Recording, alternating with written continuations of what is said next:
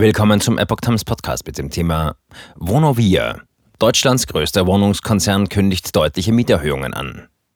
Ein Artikel von Epoch Times vom 1. Juni 2022.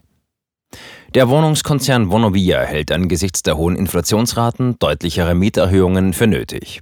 Wenn die Inflation dauerhaft bei 4% liegt, müssen auch die Mieten künftig jährlich dementsprechend ansteigen, sagte Vonovia-Chef Rolf Buch dem Handelsblatt. Sonst würden viele Vermieter in ernsthafte Schwierigkeiten geraten.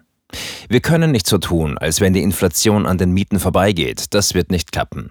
Der Immobilienriese besitzt rund 565.000 Wohnungen, die meisten davon in Deutschland. Teure Energie und Lebensmittel hatten die deutschen Verbraucherpreise im Mai so stark steigen lassen wie seit den frühen 1970er Jahren nicht mehr.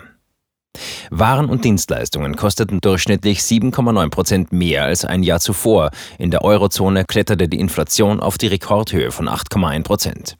Die durchschnittliche Miete bei Vonovia erhöhte sich in den ersten drei Monaten dieses Jahres im Schnitt auf 7,40 Euro pro Quadratmeter. Das waren 3,1 Prozent mehr als ein Jahr zuvor.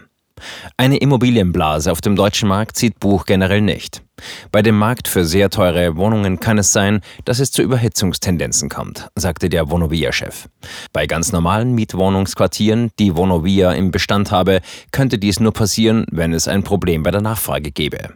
Doch die Wohnungen in den Städten, die wir anbieten, werden uns aus den Händen gerissen, so Buch. Der Vorstandschef warnte zugleich, dass die angestrebte Ökowende bei der Energie durch Vorschriften und Regularien in der Praxis drohe abgewürgt zu werden. Wir müssen unsere Geräte bei rund 900 verschiedenen Netzbetreibern beantragen und jeder hat ein anderes Formular, klagte Buch in Bezug auf das Verfahren für Wärmepumpen. Jede wolle andere Daten haben. Von den Wärmepumpen, die wir im letzten Jahr beantragt haben, haben wir bisher nur für 10 Prozent eine Genehmigung erhalten.